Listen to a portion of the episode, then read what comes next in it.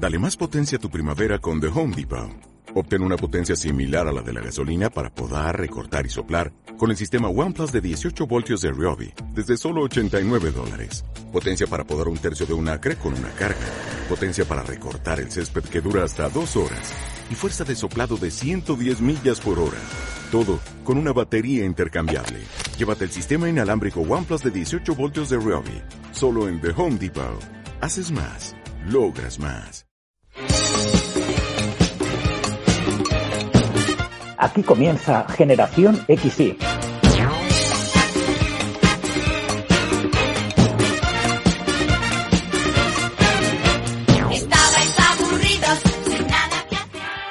buenos días, buenas tardes o buenas noches. Poneos cómodos, queridos oyentes, porque durante la próxima hora vamos a hablar de nostalgia, de los mejores recuerdos nostálgicos de los 80 y los 90. Y es que sí, estamos en un programa más de Generación XY.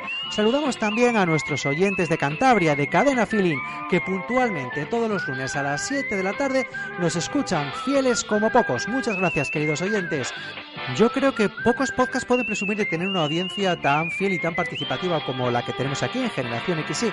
Y prueba de ello es un oyente, bueno, exactamente no sé cómo se llama, la verdad, sé cómo se llama su cuenta de Instagram, que se llama NM Design, y que la verdad es que muy frecuentemente nos escribe pues haciéndonos comentarios, sugerencias y propuestas que intentamos atender. Así que muchísimas gracias, querido oyente NM Design, por, eh, por tus contenidos y tus, y tus propuestas. Propuestas que, como ya digo, muchas de ellas ya las estamos analizando de cara a la segunda temporada de Generación XY.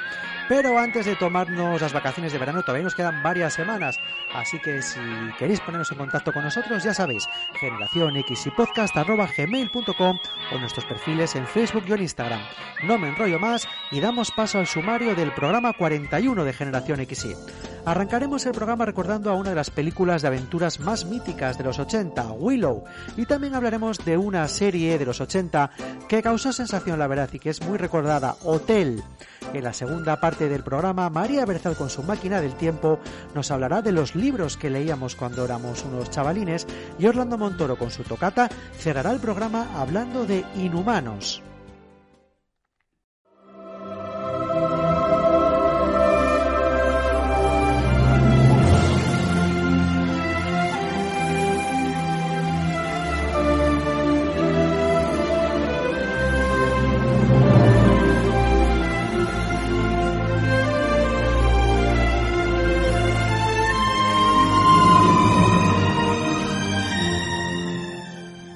Es una película de fantasía basada en una historia creada por Josh Lucas, dirigida por Ron Howard y protagonizada por One Davids, Val Kilmer, Joan Wadley, Jim Marshall y Billy Barty en los papeles principales.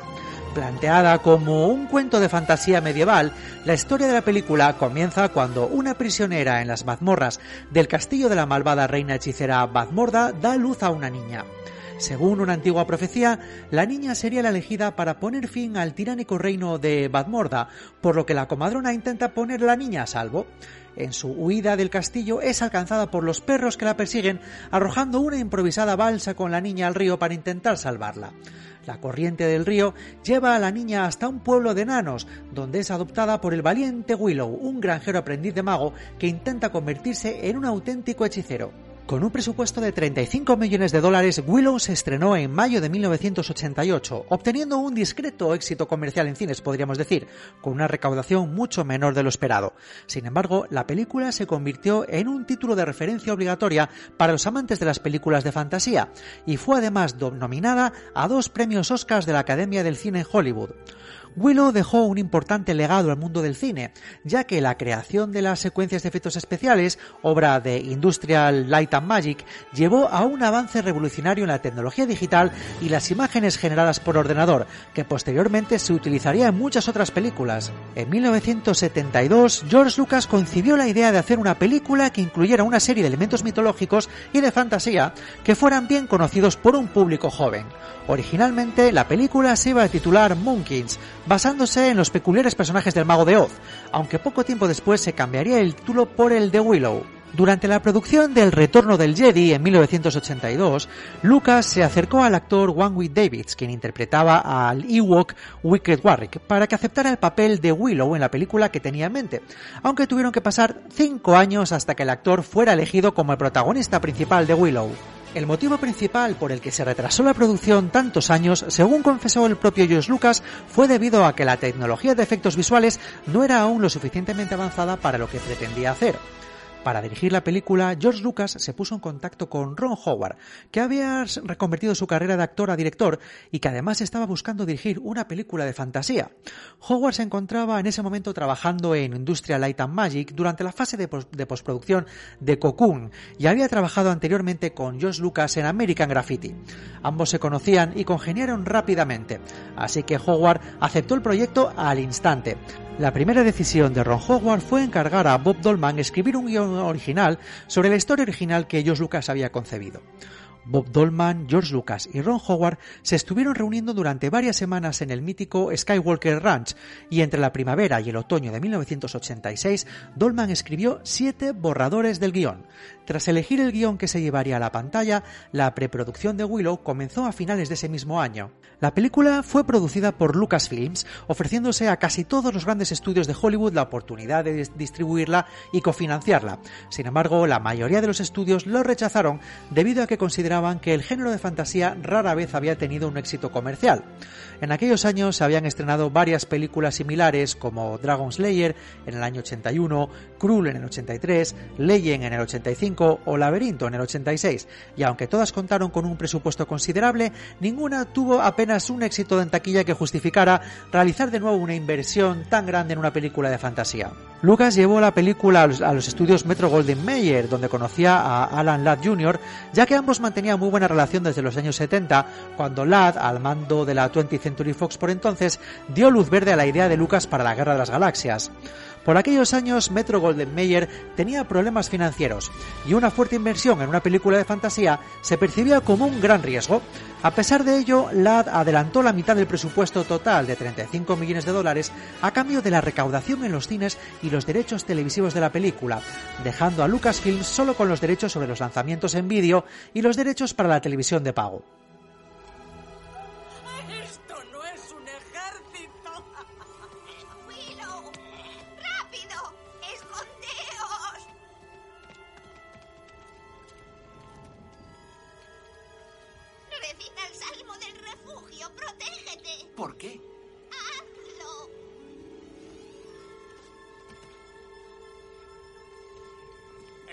¡Entréganos a Elora Danan! ¿Os atrevéis a desafiarme? ¡Vosotros no sois guerreros! Cuando comenzó el casting para la película, el actor Warwick Davids, de 17 años de edad en ese momento, ya había sido elegido previamente como el personaje principal de Willow, como ya hemos comentado, y junto a él se contrataron a cerca de 240 actores enanos para la película. Para el papel de Matt Martigan probó suerte el actor John Cusack, aunque para su decepción el elegido finalmente, como bien sabéis, fue Val Kilmer. El rodaje de Willow comenzó oficialmente el 2 de abril de 1987.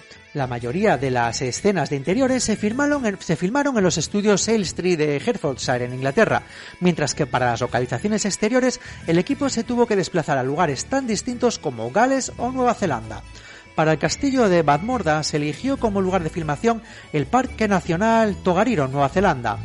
También se realizaron algunas pequeñas tomas en el propio rancho de Skywalker de George Lucas. Entre otras de las localizaciones planteadas originalmente para la grabación de la película se encontraba China. Sin embargo, el gobierno chino no lo autorizó, por lo que únicamente se enviaron unos fotógrafos al sur del país para tomar imágenes concretas de paisajes que posteriormente se usarían para la grabación, utilizando el típico fondo azul, el típico croma. Como curiosidad del rodaje os puedo contar que en la escena en la que Matt Martigan, es decir, Val Kilmer y Willow llegan a la isla de Finn Rachel, se puede apreciar como Val Kilmer cojea durante esa secuencia. El motivo es que poco antes de grabar esa secuencia, el actor sufrió un accidente durante el rodaje. Mientras estaba saliendo de la jaula elevada, la jaula de los cuervos, para hacer un descanso entre tomas, la cadena que sujetaba la jaula se rompió, cayéndole directamente sobre su pie. Este no fue ni de lejos el único percance durante la grabación. ¿eh? En la preparación de otra escena, la actriz Joan Walley accidentalmente clavó su espada en el pie de un especialista mientras intentaba clavar la espada en el suelo de la taberna. También el actor David Steinberg, eh, interpretando a Migos, sufrió un pequeño accidente cuando patinaba sobre hielo durante la producción, haciéndose una profunda herida en una ceja que necesitó varios puntos y que se ocultó en, en la grabación con una capita nada desdeñable de maquillaje. Uno de los grandes problemas durante la filmación de Willow fue el uso de animales, y es que según cuentan, eh, la gran piara de cerdos que estaba fuera del castillo continuamente estaba intentando aparearse, así que el equipo tuvo que estar utilizando cubos de agua fría para separarlos. También se buscaron soluciones sencillas e ingeniosas y para caracterizar a los perros del infierno que vemos en la película, se utilizaron Rottweilers a las que se les colocó, se les colocó mascarillas y trajes de goma.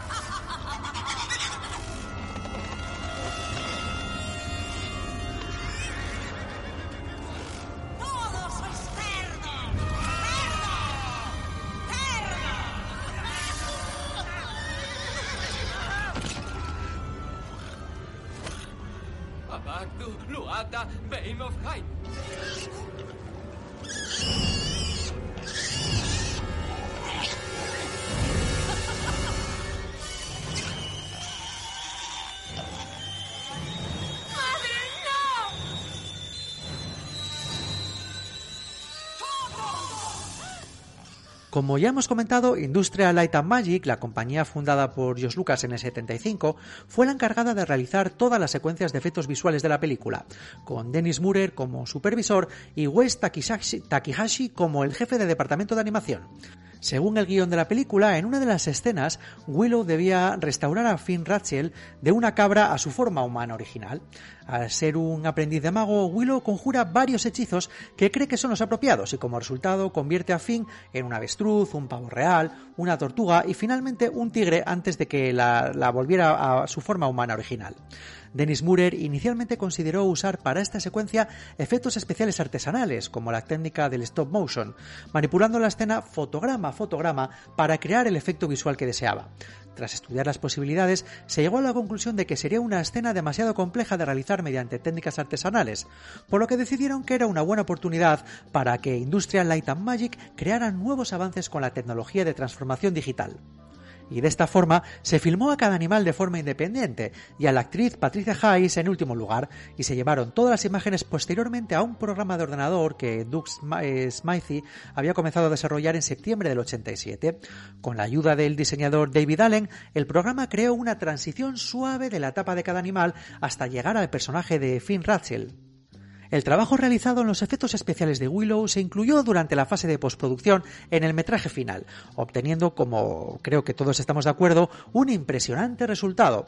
Las técnicas digitales desarrolladas para esta secuencia supusieron un gran avance en el uso de imágenes generadas por computadora y fueron utilizadas posteriormente por la industria Light and Magic en otras películas como Indiana Jones y la Última Cruzada, Star Trek Episodio 6 o Terminator 2, una película que ganaría el Oscar por los mejores efectos visuales.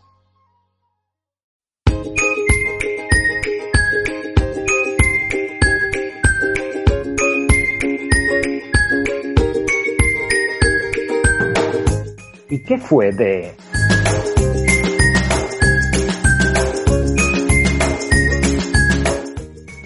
Y en el que fue de tenemos que, lógicamente, repasar la trayectoria de Warwick Davis, quien después de participar en Willow ha tenido una carrera cinematográfica bastante extensa, la verdad, siempre en personajes ligados al cine de terror o fantasía o ciencia ficción. Y es que fue el protagonista de las cinco películas de comedia terror Leprechaun desde 1994 hasta el año 2003, que se estrenó la última. Pero además ha participado en un montón de películas como Blancanieves, Guía del autoestopista galáctico, El príncipe Caspian, Merlín, Doctor Who y, por supuestísimo Harry Potter, donde dio vida al profesor Flitwick en las siete películas y claro, al personaje de Griffon en las dos partes de las Reliquias de la Muerte. También ha participado en varias películas de, de Star Wars posterior a Imperio Contraataca. Y es que participó, por ejemplo, en el Amenaza Fantasma del año 99, como un espectador en la carrera de vainas, y también en El Despertar de la Fuerza, aunque irreconocible, con, eh, metido en la piel de otro personaje. También incluso participó en uno de los spin-offs en Rogue One. En el terreno personal, comentaros que Warwick Davis está felizmente casado y es padre de dos hijos. La música de Willow fue, compuesta por James Horner, quien se inspiró en diversas fuentes, desde la música clásica a danzas, a danzas árabes, para que la banda sonora de Willow tuviera elementos espirituales y místicos que acompañaran a la historia. Tras ser proyectada y promocionada en el Festival de Cannes, Willow se estrenó el 20 de mayo de 1988 en los cines americanos. El primer fin de semana tras el estreno fue prometedor, recaudando más de 8 millones de dólares, situándose en el primer lugar de la taquilla. Se había creado rápidamente una gran expectación, y Lucas esperaba que pudiera incluso llegar a superar en recaudación a ET.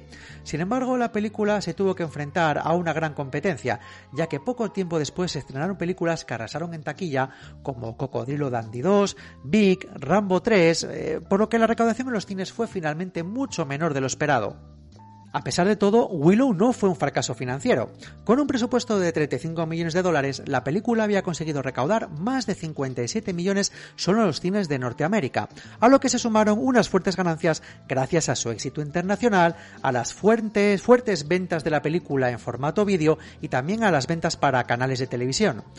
Willow fue nominada a dos premios Oscar de la Academia de Hollywood por los mejores efectos de sonido y los mejores efectos visuales. Sin embargo, no consiguió ganar ninguno de ellos, ya que ambos premios cayeron en Quién engañó a Roger Rabbit, una película de la que, por cierto, ya hemos hablado hace unas semanas aquí en Generación XY. Willow fue una película alabada por sus innovadores efectos especiales y fue considerada como una de las películas de referencia en el género de la fantasía, y una auténtica película de culto, la verdad. Tras su paso por los cines se lanzó incluso un juego de mesa, y también tres videojuegos, una novela, incluso una trilogía de, libros. También se ha especulado varias ocasiones a lo largo de estos años con una hipotética secuela de Willow. Si bien nunca se ha llegado a concretar nada, buena parte de los implicados en la película original han mostrado su entusiasmo ante esta posibilidad, que según los rumores probablemente se centraría en el personaje de Elora Danan y que resolvería la duda de si Willow se convirtió finalmente o no en el hechicero. Vamos a escuchar unos pequeños anuncios nostálgicos antes de continuar con la segunda parte de Generación XY.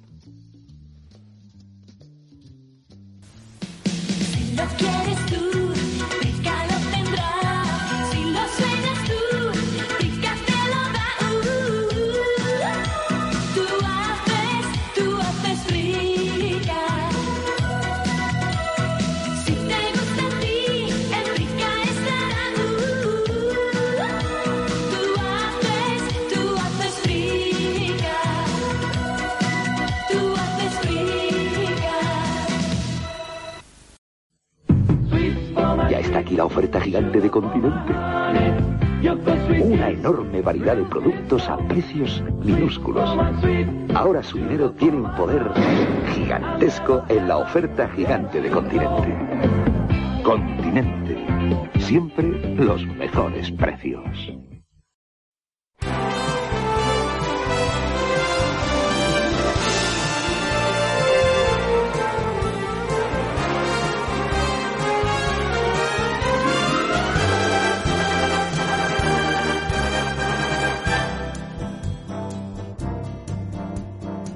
Década de los 80 supuso el inicio del cambio en las series de televisión, pero este cambio se fue dando de forma muy paulatina, conviviendo productos arriesgados y novedosos como Canción Triste de Hill Street con otras series clásicas de toda la vida, entre las que destacaban siempre las producidas por Aaron Spelling, que tenía unos cuantos esquemas básicos que iba repitiendo con ligeras variaciones, pero siempre con enormes éxitos de audiencia. Una de esas plantillas preferidas era la serie típica situada en un lugar de paso que proporcionaba la excusa ideal para tener a muchas estrellas invitadas de postín y montar historias sencillas para mostrar a esos actores y actrices en un registro diferente al que el público estaba habituado. Por estas razones a nadie le extrañó que intentando emular el éxito de Vacaciones en el mar, Aaron Spelling repitiera el esquema casi calcado con un hotel lujoso como centro de operaciones. Y es que, queridos oyentes, hoy vamos a recordar a la serie Hotel, por si no lo recordáis, la serie cuenta la historia del San Gregory, un hotel situado en el centro de San Francisco. Y en este hotel suceden muchísimas historias, tanto a sus empleados como a los distintos huéspedes que van pasando por el hotel cada día. Y estas historias son desarrolladas en las distintas tramas que vamos viendo en cada capítulo de la serie.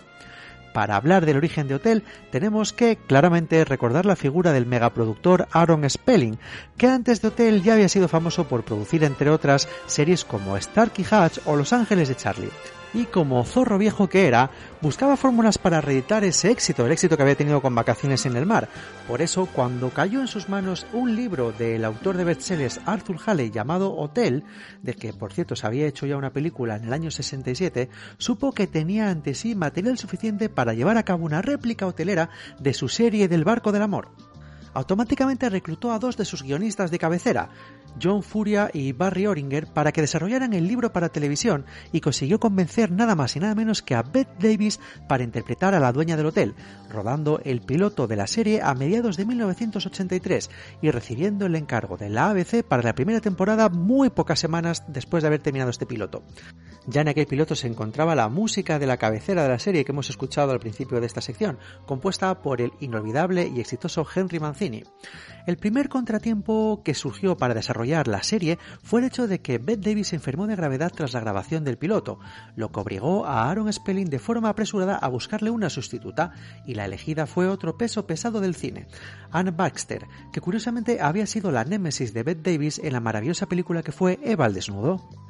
Baxter se introdujo en la trama como Victoria Cabot, la cuñada del personaje de Bette Davis, Laura Trent, y tras este ajuste empezó la producción de la primera temporada de Hotel, que fue estrenada en horario estelar en la temporada de otoño de 1983-1984, con el resultado habitual de las series de Aaron Spelling, es decir, vapuleo de la crítica y éxito rotundo de audiencia, instalándose entre los 10 programas más vistos de aquella temporada.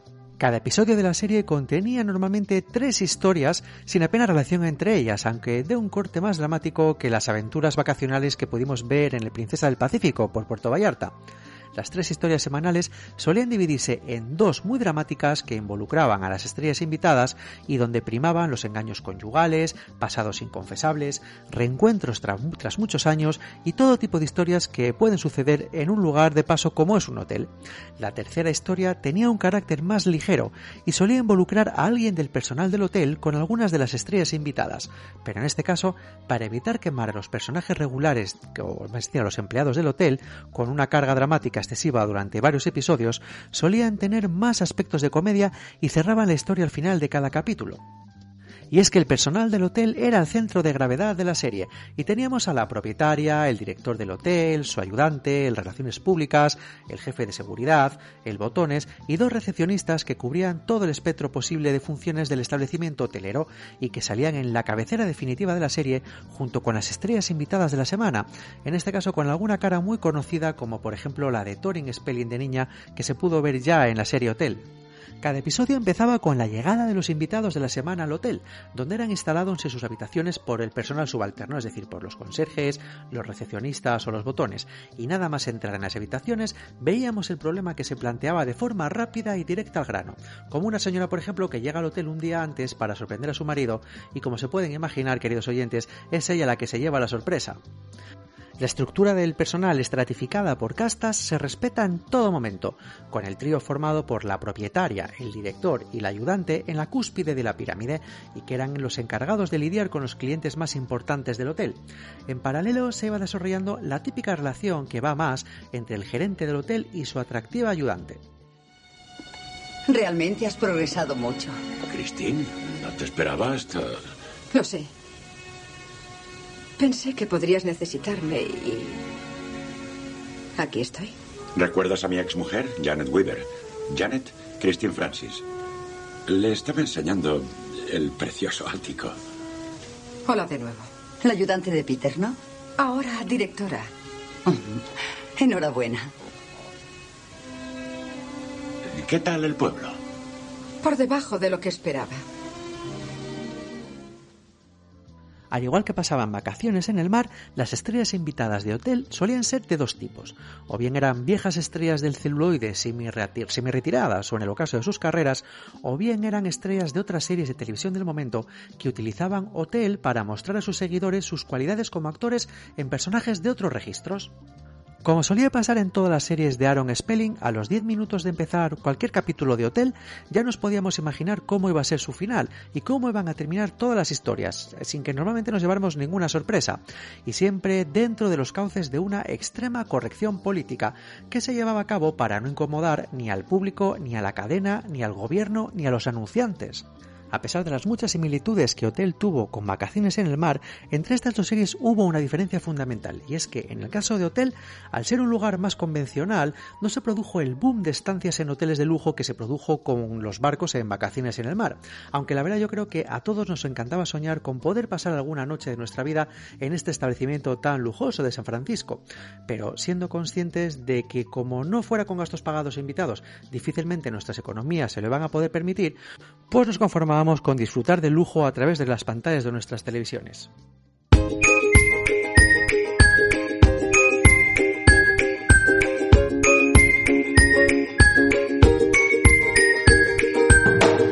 ¿Y qué fue de...?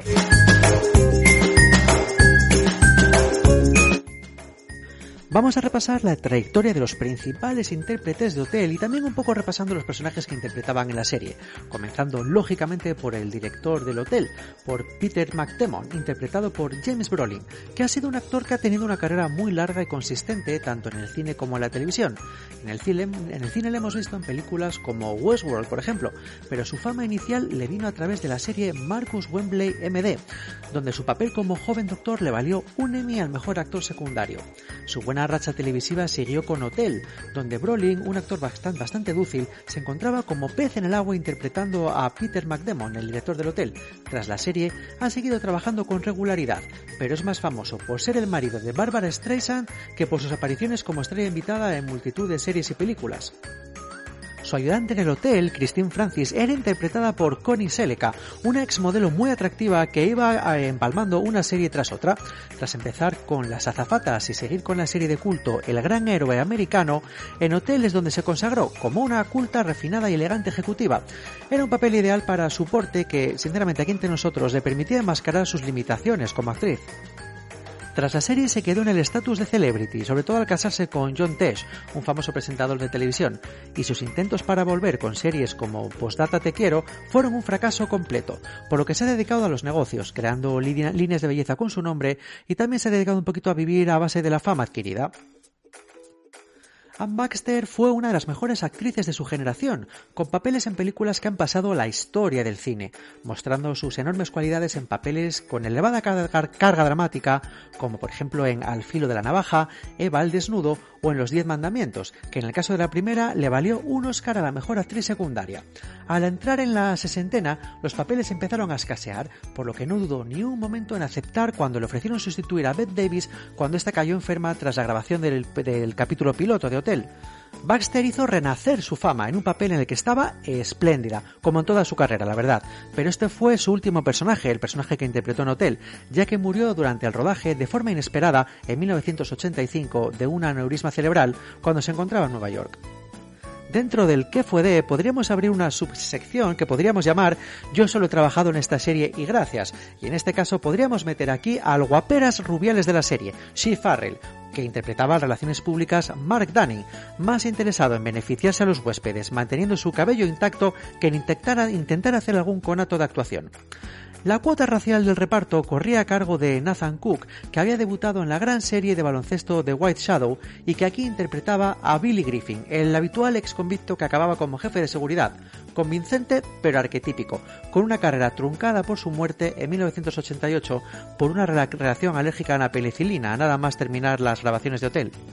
Shari Belafonte siempre ha sido más conocida por ser la hija del conocido cantante Harry Belafonte que por sus méritos propios, y su minúsculo papel como la recepcionista de hotel Julie no hizo que muchos cambiáramos de opinión. Su carrera posterior, con apariciones en Playboy y no siendo entrevistada precisamente, y presentando teletiendas también, no hace más que reafirmarnos en nuestra opinión. Por último, en el escalafón más bajo del personal del hotel tenemos a Michael Spohn como el botones Dave y a Heidi Buhai como la recepcionista Megan, ambos desarrollaron una historia de amor en la serie que posteriormente pasó a la realidad, casándose ambos en 1988 al acabar la serie en un matrimonio que dura hasta nuestros días.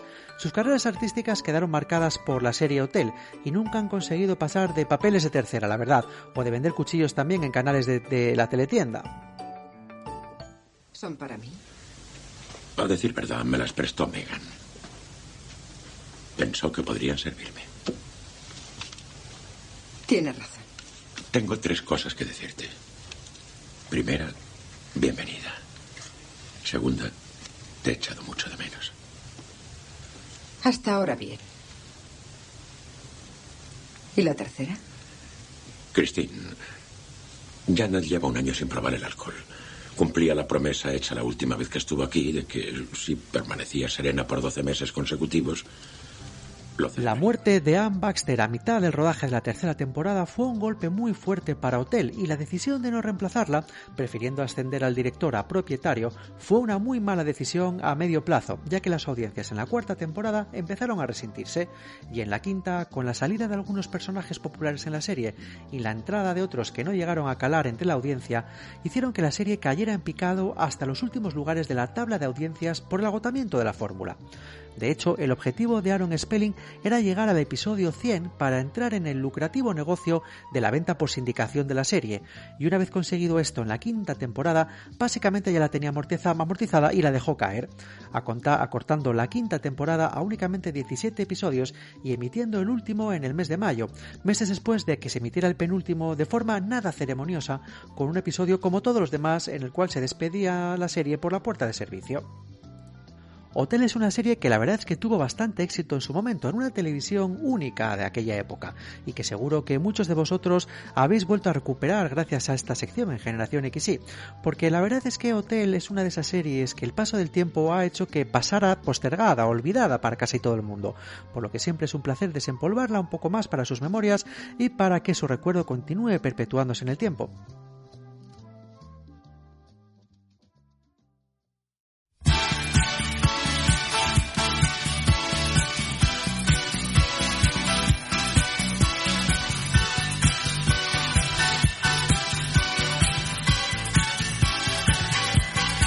La máquina del tiempo con María Berzal.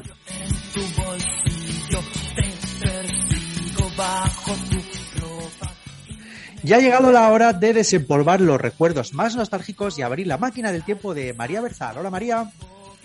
Hola, ¿qué tal, José? Pues muy bien, ¿qué tal la semana? Pues mira, estoy contenta porque he retomado un libro que había dejado aparcado la semana pasada y mira, me da una rabia cuando pasan cuatro días y no avanzo en la historia que no veas. ¿A ti te gusta leer? Sí, sí, mucho, la verdad. Mira, además estoy muy contento porque estoy leyendo ahora Sira, la segunda parte del Tiempo entre Costuras, que, que es un libro que, que me encantó y cuando me enteré que había sali- salido la segunda parte, automáticamente me lo compré. Bueno, para ser eh, cierto, he- he- lo he comprado ya dos veces, porque uno lo compré en formato electrónico para regalárselo a mi madre Ah, y luego me he comprado la edición en papel para que se lo leyera primero mi suegra y ahora me lo, me lo estoy muy leyendo. bien, muy bien. Yo también leo en papel, yo también leo en papel. Pues a mí me gusta mucho leer también, José, y leo desde pequeña, pero yo entonces lo que devoraba eran tebeos, Ajá. Los de Mortadelo y Filemón, que me volvían loca. Sí, sí, sí. También, bueno, Zipizape, Trece del Percebe, pero Mortadelo y Filemón me fascinaban. Los espías de la tía, creados por el genio de Ibáñez, el superintendente Vicente, la secretaria Ofelia, el doctor Bacterio. Bueno, ah, es que los estoy viendo aquí a mi lado casi, vamos. Es que crecí con ellos, vamos. Crecí con todas las de la ley. ¿A ti te gustaban los tebeos, José? Sí, sí, la verdad es que sí. Yo era muy fan de Pepe Gotera y Otilio, que también eran personajes de de Ibáñez.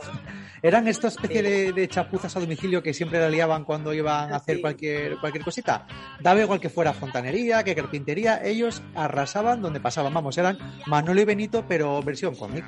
Sí, la versión anterior. Ibáñez eh, ha tenido un talento creador digno de un premio Nobel, la verdad. Además de Mortadelo y Filemón y de Pepe Gotera y Eutilio, es el padre del botón sacarino, ese torpe y despistado empleado de hotel que era de lo más servicial, un personaje que hoy estaría vetado, José, porque no sé si te acuerdas, pero aparecía fumando en los tebeos, que eran para los niños. También es de Ibáñez el entrañable rompetechos, que era un señor recto y de bastantes malas pulgas, que no veía tres en un burro y al que todo le molestaba. Yo creo que lo de lo de ser casi ciego era lo que le hacía un personaje amoroso, porque en el fondo era un quejica de campeonato. Y su nombre todavía se mantiene hoy en día porque a cualquier persona que no ve eh, se le suele llamar que es menos que, Rompetechos. que rompetechos. Pero Eh, yo le creo a que la categoría de adjetivo, vaya. totalmente. Yo creo que en el ranking de los más leídos, eh, después de Mortadelo y Filemón, estaban Zip y Zape. Que era, si te acuerdas, era la familia Zapatilla, que, Claro. eh, que también salió de las manos de Escobar, eran Don Pantuflo y Doña Jaimita, que eran pues un matrimonio al uso. Eso sí, estaban completamente desquiciados por unos niños que, por qué no deciros, eran un poco cabrones. Totalmente. Y otro de sus personajes también más recordados era eh, Car- Carpanta o, o Pancarta. Yo siempre me liaba de, de pequeño. ¿Es Camparta o Pancarta? no. Carpanta. Carpanta, vale. Que en el fondo no era más que, que- una historia terrible, que era un mendigo que no comía nunca, pero que era tan pícaro y tan tierno que conseguía que los niños eh, no viéramos esa parte de la miseria que sin duda tenía el personaje, ¿no?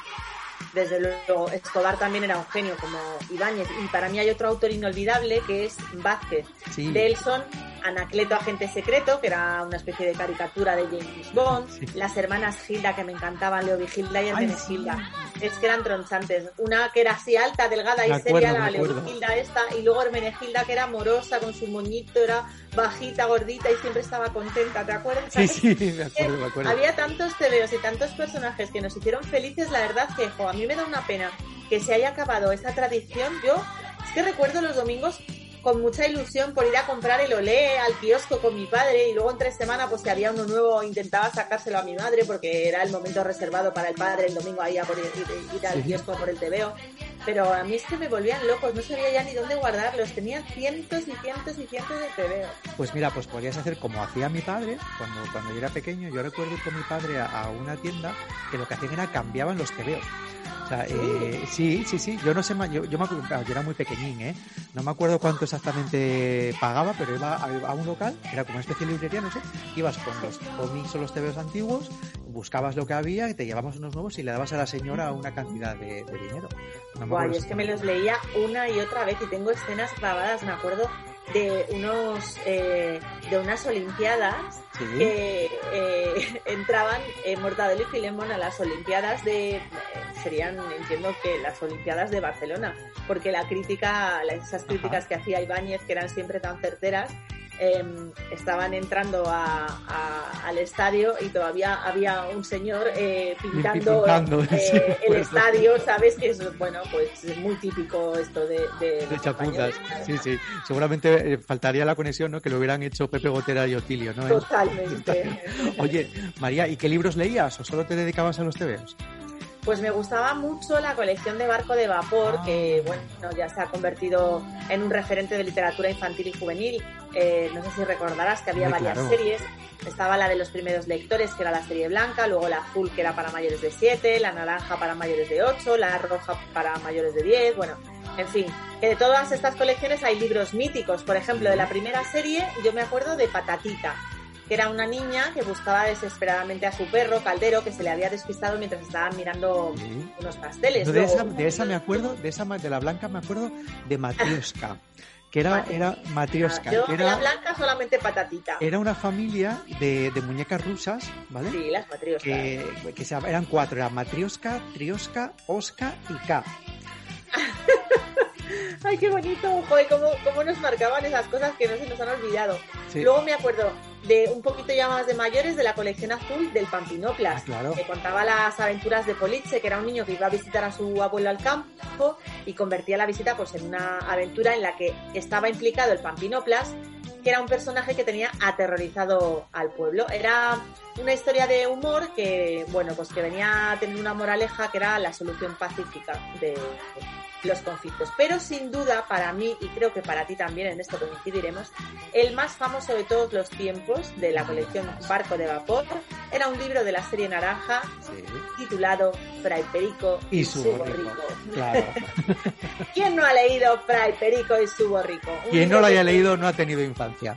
Desde luego, vaya mierda con perdón de infancia que ha tenido. Este libro, Fray Perico y su borrico, pues se editó por primera vez en 1980 y fue tal su éxito que con el tiempo pues surgieron otros libros protagonizados por, por Fray Perico Sí. Este primer cuento narra la llegada de Fray Perico y su borrico Calcetín a un convento de Salamanca, donde la apacible existencia de los 20 frailes se vio alterada por las disparatadas situaciones que vivía Fray Perico, todo muy lleno de humor y muy lleno de alegría y muy con el espíritu pues, pues de un Fray Perico. vaya. Pues sí, la verdad es que sí. Yo también creo que de esta colección de, de la naranja del barco de vapor era el pirata garrapata. Que, También, sí, sí. Hombre, muy famoso también el pirata garrapata, claro. De claro, tuvo muchísimo éxito y también hizo que surgieran otros títulos protagonizados por, por, por el pirata, por este pirata tan intrépido y tan temido. Yo me acuerdo, por ejemplo, que en, en la primer, el primer libro de, de- de esta mini colección, el pirata y, su, y la tripulación de su barco estaban listos para irse rumbo a una aventura. Y quienes le temían decían que era el hombre más feroz de todo Londres, aunque yo por aquí nunca le he visto, la verdad. Y tenía una pata de, pa- de palo, un garfio de acero y la tripulación de bucaneros que estaba dispuesto a todo. Bueno, un auténtico pirata, claro. O sea, yo, ya la, la serie que no trabajé nada, José, no, sé tú, fue ya la roja, que era ya de mayores y yo ya me pasé a otras cosas. Pues yo la verdad de, de la roja solo me acuerdo, aunque ya lo había leído previamente, pero, eh, pero lo vi también en serie roja, era la historia interminable.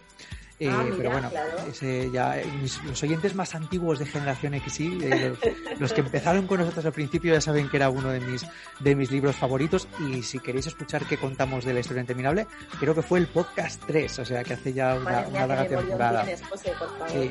Y tú, María, no me- tú tienes pinta, tú tienes pinta de, de- de que a ti A te ver. gustaban esa serie de libros de, de Celia, seguro que sí. Uy, no. Que va, no, no, no, eso lo he encontrado yo demasiado cursi, la verdad. Pero bueno, he de reconocer que luego vi la serie que hicieron en televisión cuando yo ya era un poco más mayorcita. Y bueno, esa, pues, pues yo qué sé, pues me hizo gracia, ¿no? A mí me gustaban muchísimo eh, esas novelas, a ver si te acuerdas, eh, que se llamaban Elige tu propia aventura. ¡Oh, qué míticas! Hombre, Esos- claro.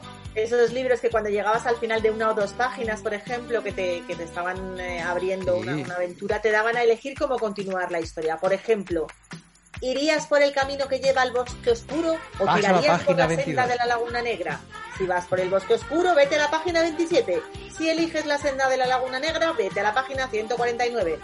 Y así, pues encontrabas miles de- de- de finales distintos dependiendo de la aventura. Eran unos libros mágicos, la verdad, y una historia buenísima, una idea magistral, la verdad.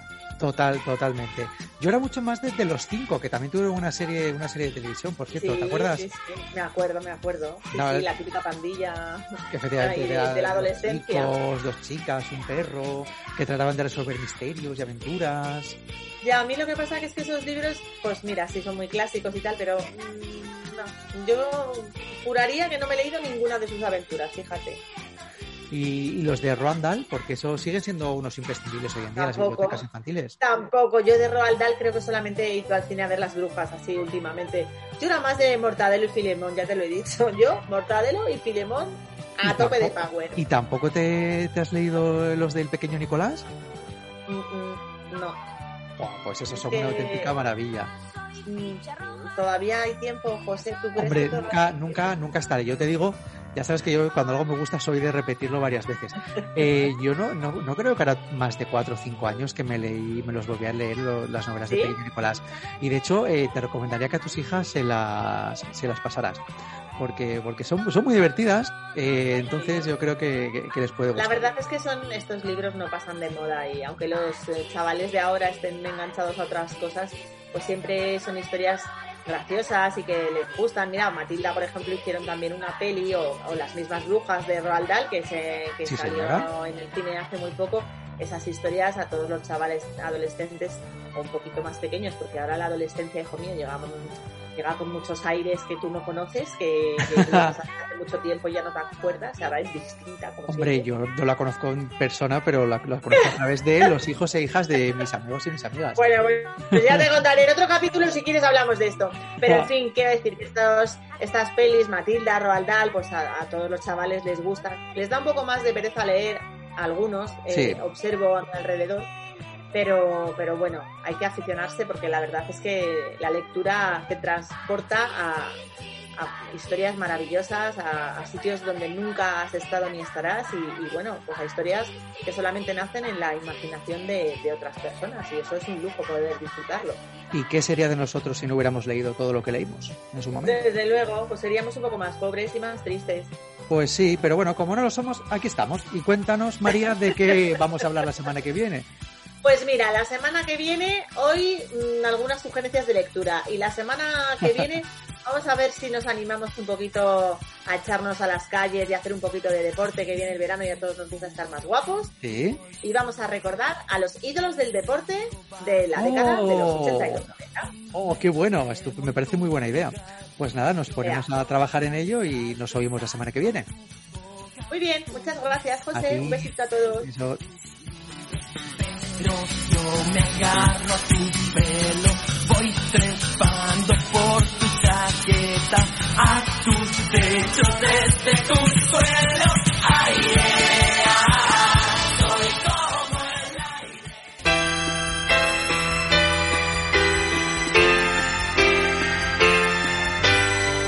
El Tocata, con Orlando Montoro.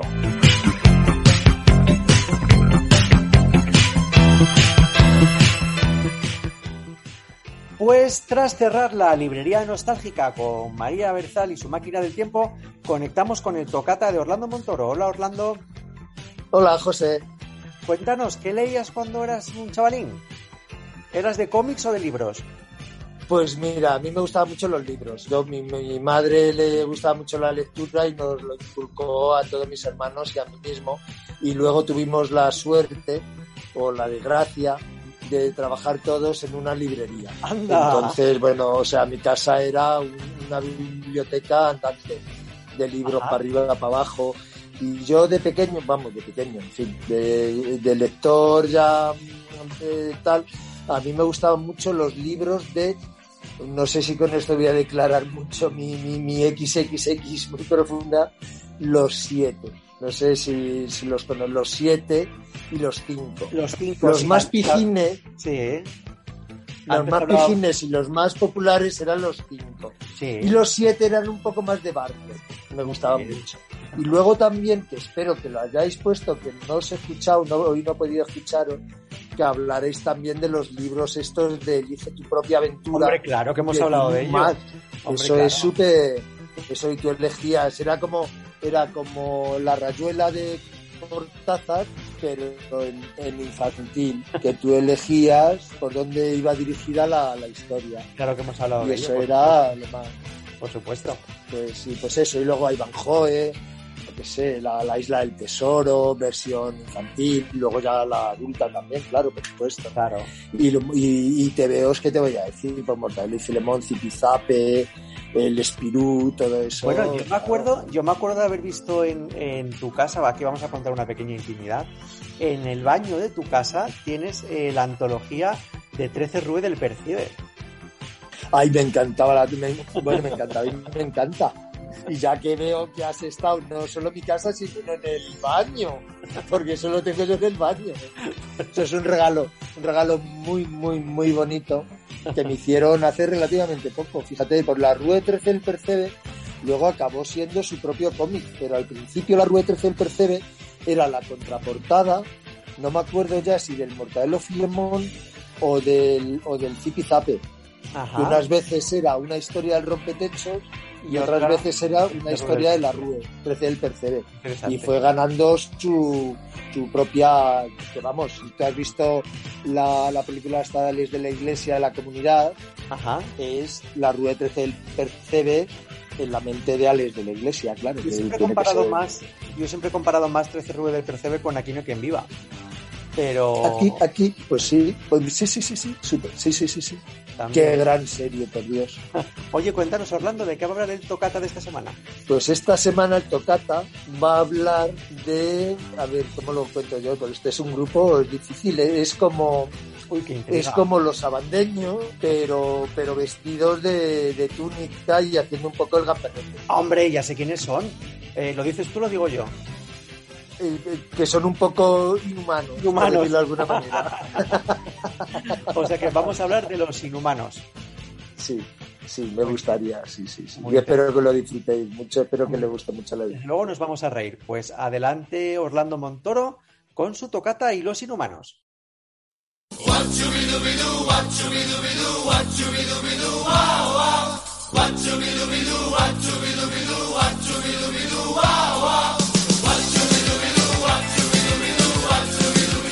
El grupo musical Los Inhumanos se creó en 1980 en la playa del Saler, Valencia, un lugar paradisiaco en el que solo faltaba un ingrediente, la fiesta. Doce amigos decidieron hacer frente en ese momento al aburrimiento con mucha imaginación, componiendo sus propias canciones en la orilla de la playa a la luna de Valencia. Su primera oportunidad en un escenario la consiguieron aprovechando las actuaciones de las orquestas en las clásicas verbenas de verano. Les convencían para que les dejaran tocar en sus descansos. El sonido era tan malo que fue el propio público el que le dio el nombre al grupo, Los Inhumanos. En 1983 estaba en pleno apogeo la movida valenciana. La capital del Turia era un hervidero de cultura y música, nuevos románticos y punkis, rockers y mods, vanguardia y locura. La industria discográfica era bollante, había programas musicales en las televisiones y las radios programaban cualquier novedad que se publicara. Así, era lógico que nacieran y crecieran muchas compañías discográficas independientes. Una de ellas era Ediciones Milagrosas. El primer disco de Los Inhumanos fue eso, un milagro. Sorprendida por su fiesta e indumentaria, la discográfica les fichó y grabaron un EP, Verano Inhumano, con cuatro temas.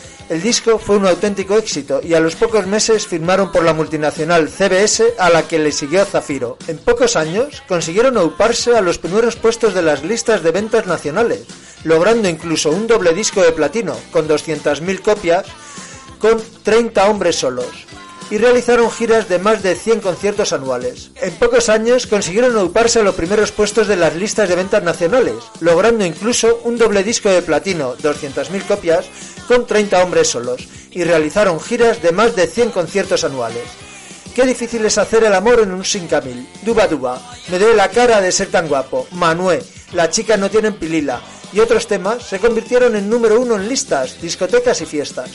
Su imagen descarada y reverente, con las túnicas y las estolas de fraile, unida a un delirante y divertido concierto, les convirtió en un grupo muy reclamado para ver en directo. Giras anuales, incursiones en algunos países de América, miles de conciertos, en fin. Pero todo lo que sube baja, y el paso del tiempo hizo mella en los miembros originales del grupo. Los jóvenes universitarios se fueron convirtiendo en prósperos hombres de negocios, parados de larga duración o padres de familia. Renovarse o morir. En 2001 se produce un relevo en la familia Aguado al frente del grupo y comienza una nueva etapa, en la que permanecen algunos de los componentes originales y más longevos junto con una nueva generación inhumana. En 2004, esta nueva etapa se consolida con un álbum trascendental en la carrera del grupo, 25 años haciendo el imbécil, un homenaje a las más de 400 personas que han pasado por la formación. A este le siguió en 2006 otro lanzamiento, Quiero volver con mi mamá. En 2010 celebraron el 30 aniversario de la banda con un nuevo trabajo en formato de disco, libro, DVD en 3D. Los hombres que amaban a todas las mujeres. El primero de estas características que editó un artista español. En 2012 publicaron Iba a tomar una caña y me lié, que incluye la primera película documental de la formación, Los Inhumanos, por Martín el del Corsese S. Un repaso por su carrera a través de la gira 2011 por España y Portugal. En este trabajo se incluyó además un CD con 18 temas en directo grabados en Mallorca y en Faro, Portugal, en el verano de 2011. En 2015 se publicó su veinteavo trabajo, 35 años de fiesta con la túnica puesta grabado con importantes colaboradores como Miguel El Sevilla, de Mojinos Escosíos, Fofito o Pepe Beginés, de No me pises que llevo chanclas. En 2019 publicaron su último disco, Qué difícil es hacer el amor cuando te haces mayor, con temas nuevos e inéditos, junto a un homenaje a Rafael en dueto con el grupo La Golfería y un tema con el coro africano Voces por Benín, destinado a contribuir al desarrollo de proyectos relacionados con la infancia en dicho país. El disco incluye también una canción contra la violencia machista, Tu chica se fue, y una versión del Sin Camil con la letra adaptada a los efectos del paso del tiempo de su protagonista. En el disco han participado tanto los componentes originales como los actuales de la banda.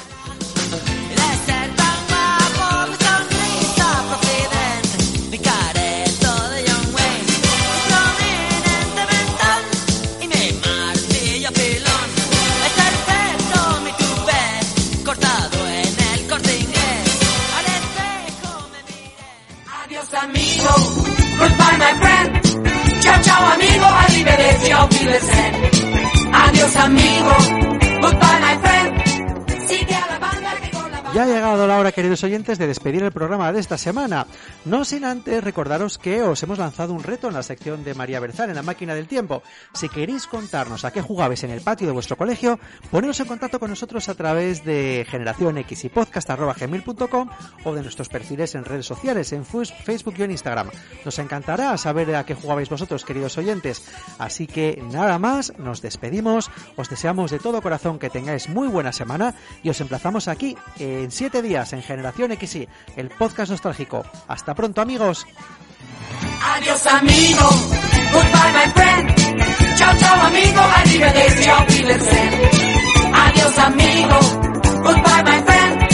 Si te a la banda, que con la banda todo va bien.